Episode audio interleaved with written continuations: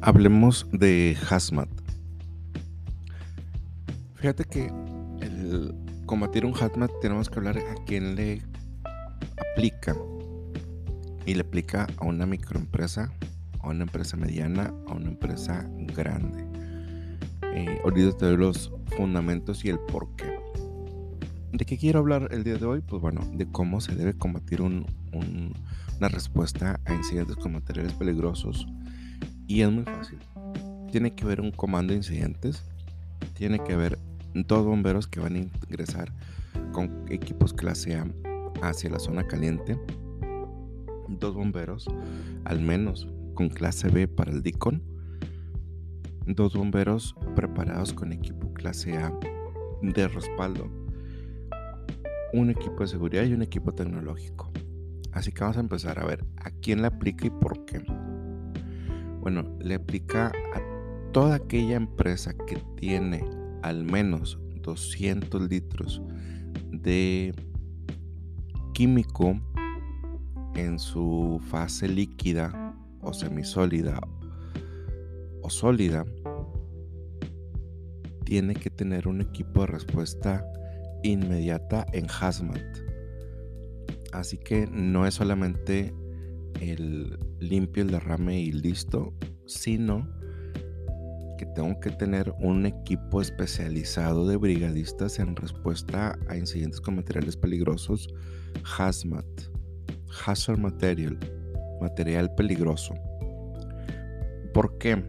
Bueno, número uno, la ergo eh, que es un libro que nos da una, es una Biblia para los que nos dedicamos a la respuesta a emergencias. Eh, está diseñada y creada por tres organismos importantes. Número uno, eh, el, tema de la Secretaría de Comunicaciones y Transportes en México, la EPA, es la Agencia de Protección al Medio Ambiente en Estados Unidos y la parte de Canadá.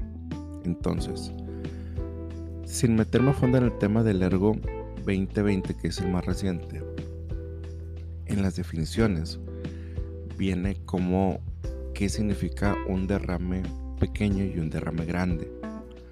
Es decir, cómo vas a actuar ante un derrame pequeño con el sol, viento, temperaturas a favor en contra o mayor a 200 litros, que ya tendría que catalogarse como un derrame grande. Entonces, si tú tienes 200 litros o menos, te, te aplica derrame pequeño. Pero ya tienes que tener un sistema de respuesta a emergencia con materiales peligrosos no es que no te aplique, es que lo vas a trabajar en el contexto de derrame pequeño, pero con toda esta maquinaria de respuesta a hazmat. Y derrame grande, pues obviamente se contempla arriba de 200 litros, mil litros, 20 mil litros, 80 mil litros. Pero no se aplica definitivamente si tienes eh, al menos 200 litros en tus instalaciones, más o menos nos aplica una respuesta a Hazmat. Ahora, dicho lo anterior,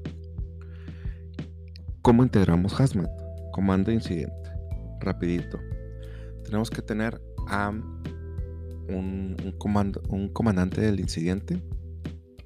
Tenemos que tener un una persona que va a dar la información hacia el exterior, es decir, los medios de comunicación, un equipo para la parte operativa, otra para la parte logística, es decir, los recursos adicionales que, se tienen que conseguir durante la emergencia, háblese de alimentos, equipos de respiración autónomo, eh, mangueras, el tema de, no sé, más equipos clase A, más equipos clase B, agua, eh, va a variar las necesidades.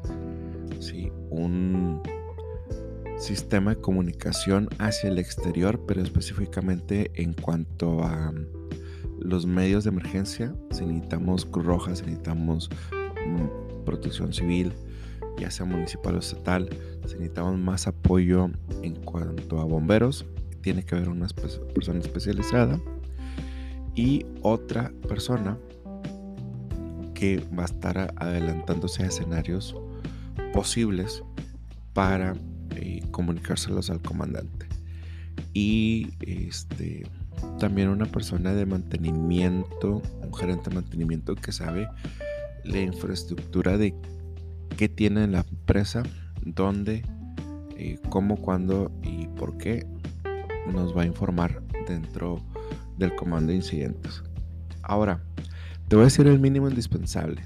Obviamente se necesita más personas, pero al menos dos personas con eh, buena salud. Se van a poner el equipo de respiración autónomo. Obviamente me refiero a que ya recibieron la capacitación en Hazmat. Se van a poner el equipo clase A, el kit para derrames de contenedores Hazmat y van para dentro de la zona caliente a trabajar.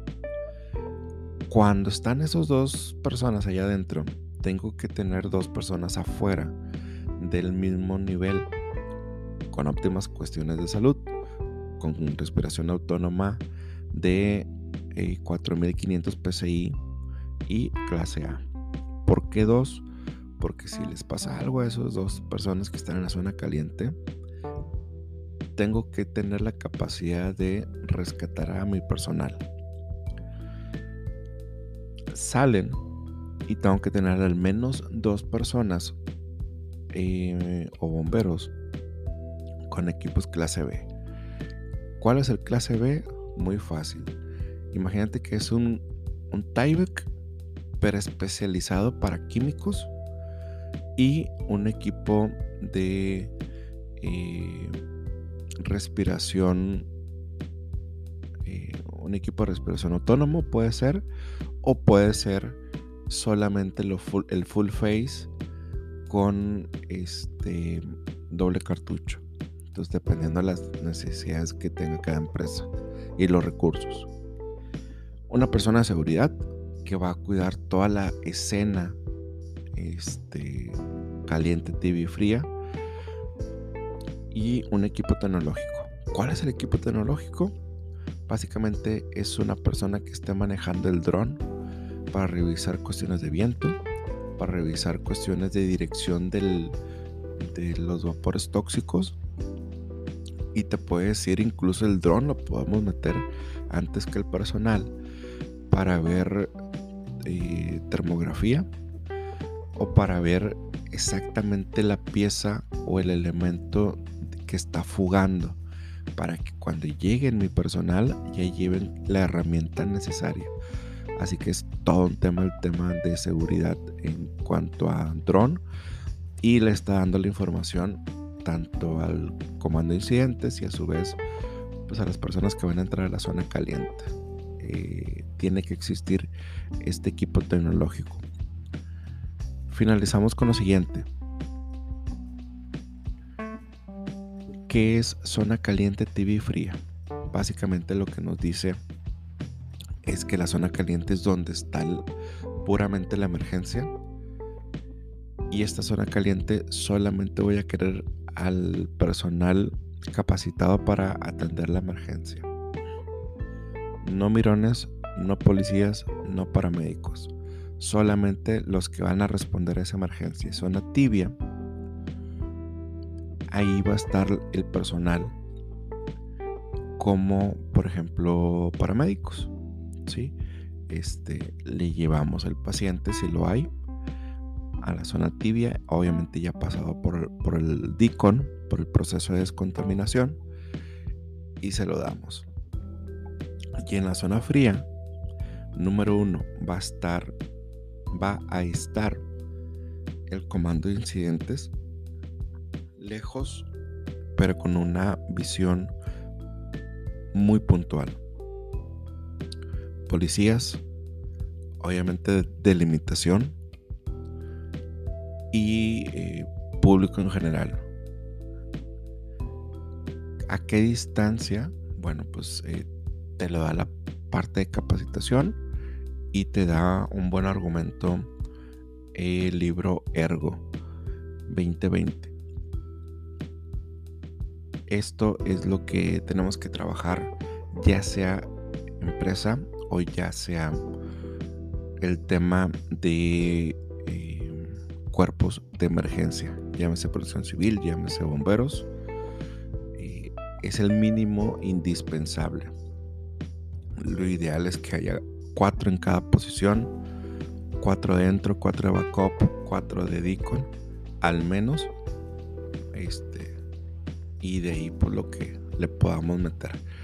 Pero el mínimo, perdón, sí sería dos el ideal sería 4 en cada posición. Y ya de ahí si queremos acceder, pues también estaría bien. Obviamente cuando regrese mi personal de la zona caliente de que ya haya trabajado, tengo que estar muy al pendiente de eh, su condición física, su condición de salud. Eh, los tengo que monitorear, respiración, pulso, presión arterial, recuperación, hidratación, alimentación. Si quieres platicar de estos temas, donde eh, me basé en qué normas, en qué estándares, con mucho gusto estoy a tus órdenes en Israel Valdez Podcasts, en Twitter, en LinkedIn. Y si tú quieres eh, informarte, aprender más, capacitarte, está la página www.safetyisap.com y si tú eres un cuerpo de emergencias o una empresa que quiere adquirir un equipo de este, tanto de capacitación como el tema de los drones especializados, y pues también ahí mismo en la página www.safetysap.com y este pues esto es con tema de eh, platicar, poner esos temas sobre la mesa, informarnos, estar preparados y estar capacitados. Cuídense, bendiciones. Bye.